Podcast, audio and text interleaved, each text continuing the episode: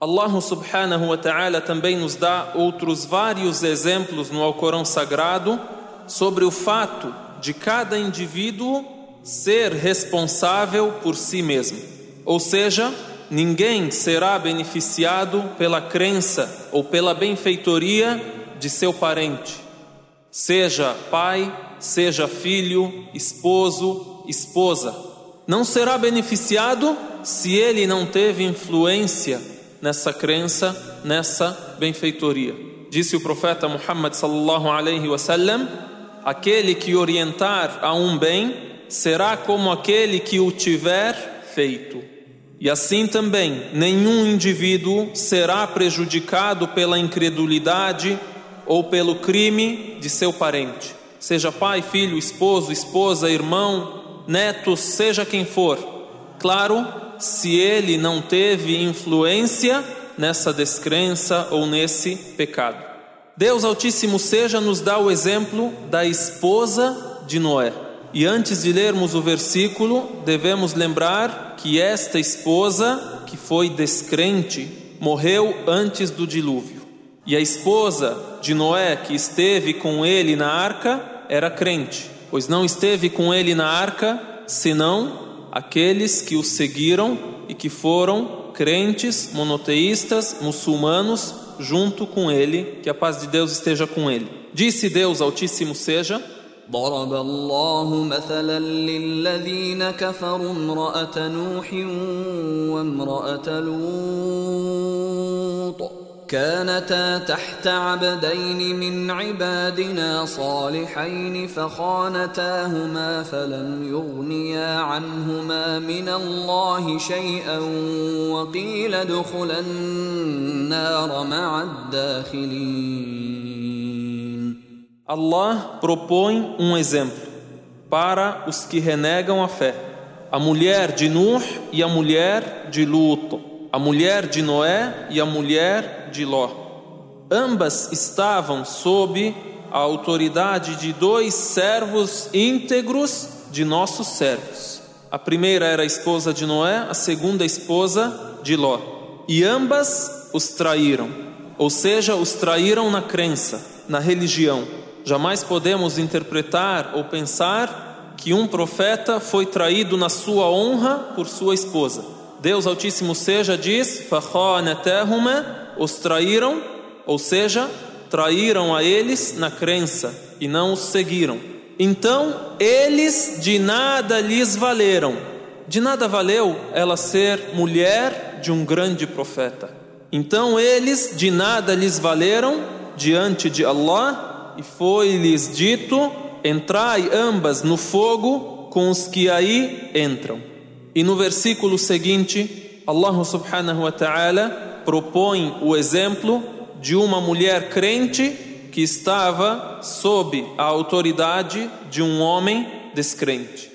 وضرب الله مثلا للذين آمنوا امرأة فرعون إذ قالت رب ابن لي عندك بيتا في الجنة ونجني ونجني من فرعون وعمله ونجني من القوم الظالمين E Allah propõe um exemplo para os que creem. A mulher de Faraó, cujo nome era Ásia, a mulher de Faraó, quando disse: Senhor meu, edifica para mim junto de ti uma casa no paraíso e salva-me de Faraó e de sua obra, e salva-me do povo injusto. E depois disso, Deus Altíssimo seja cita a Virgem Maria, que a paz de Deus esteja com ela. Esses versículos estão em Surat At-Tahrim, os três últimos versículos desta surata. Em Surat Yunus, no versículo 73, Allah subhanahu wa ta'ala diz: Então desmentiram-no e salvamo-lo e aos que estavam com ele na arca, e fizemos-los sucessores, e afogamos os que desmentiram nossos versículos. Então, olha como foi o fim dos que foram admoestados. فكذبوه فنجيناه ومن معه في الفلك وجعلناهم خلائف واغرقنا الذين كذبوا باياتنا فانظر كيف كان عاقبه المنذرين. E sobre o desfecho do dilúvio, Allah subhanahu wa ta'ala disse em Surat Hud: وقيل يا أرض ابلعي ماءك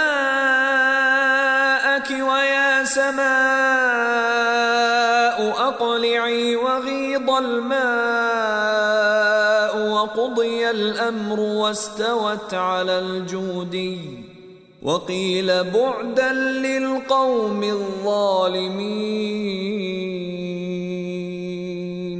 E foi dito: Ó terra, engole tua água, e ó céu, detente. E a água diminuiu, e a ordem foi encerrada, e ela se instalou em Al-Judi, e foi dito: distância para o povo injusto. Também Deus Altíssimo seja cita o que ele disse a Noé. قيل يا نوح اهبط بسلام منا وبركات عليك وعلى امم ممن معك وامم سنمتعهم ثم يمسهم منا عذاب اليم Foi-lhe dito: Ó Noé, desembarca com paz de nossa parte, e com bênção sobre ti e sobre comunidades dos que estão contigo. E haverá comunidades que faremos gozar na vida terrena, em seguida tocá-las a doloroso castigo de nossa parte.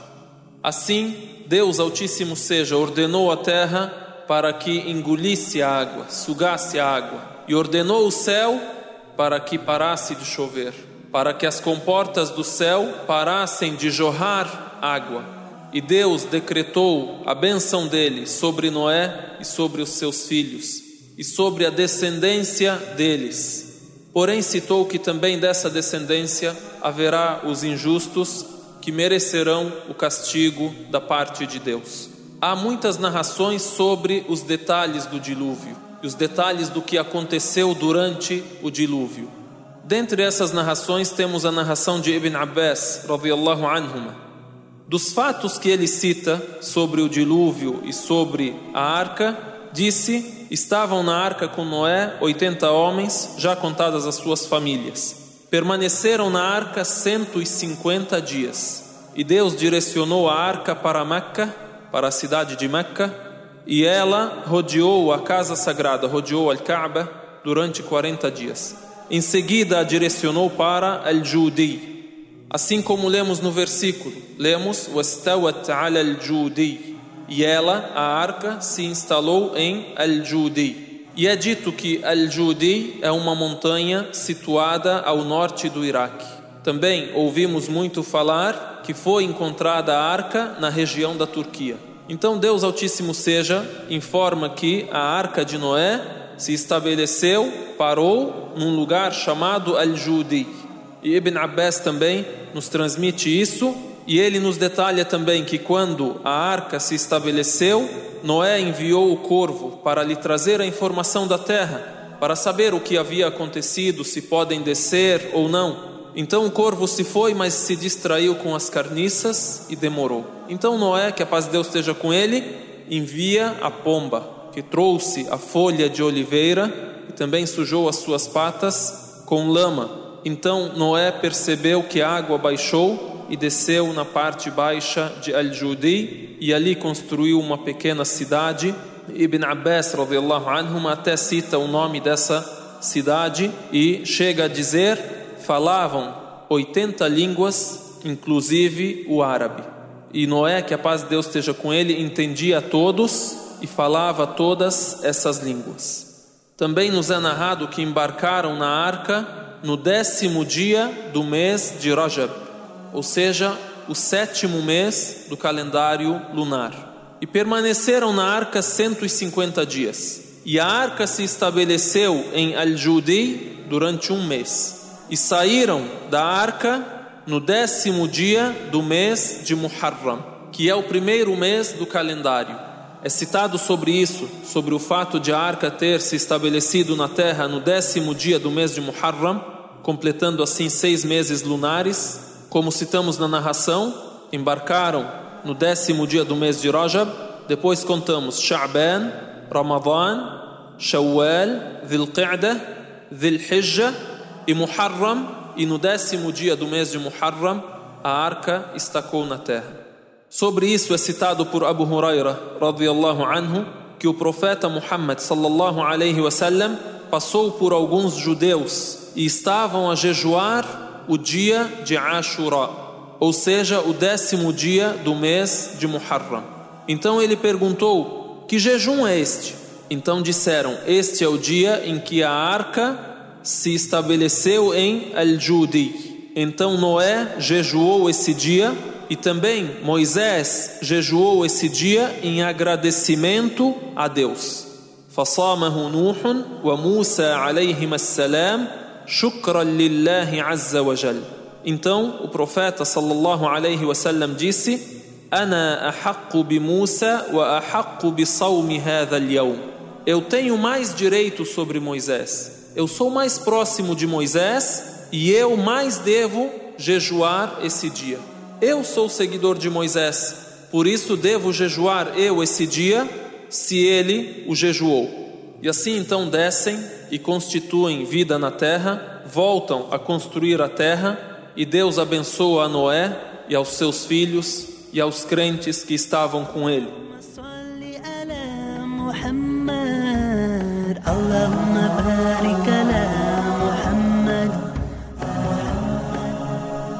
اللهم صل على محمد اللهم بارك على محمد